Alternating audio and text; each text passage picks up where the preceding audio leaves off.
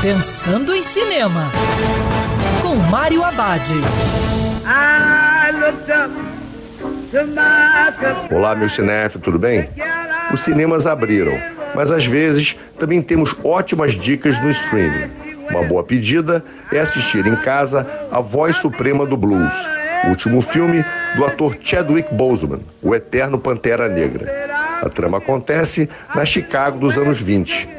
Músicos de blues estão à espera de May Rainey para gravar um disco. Conforme o tempo vai passando, as tensões aumentam entre os personagens. Rainey está em confronto com o empresário produtor branco pelo controle de suas músicas. enquanto isso, o músico Levy negocia para ter a sua própria banda. A Voz Suprema do Blues é uma pequena obra-prima que merece indicações ao Oscar. A força do filme está no texto e nas atuações do elenco, que pontuam com brilho os comentários sobre racismo, o papel da religião, a exploração da cultura negra e o estado de violência contra os afro-americanos. E lembrando, em tempos coronavírus, o cinema também pode ser um sofá de casa. Quer ouvir essa coluna novamente? É só procurar nas plataformas de streaming de áudio.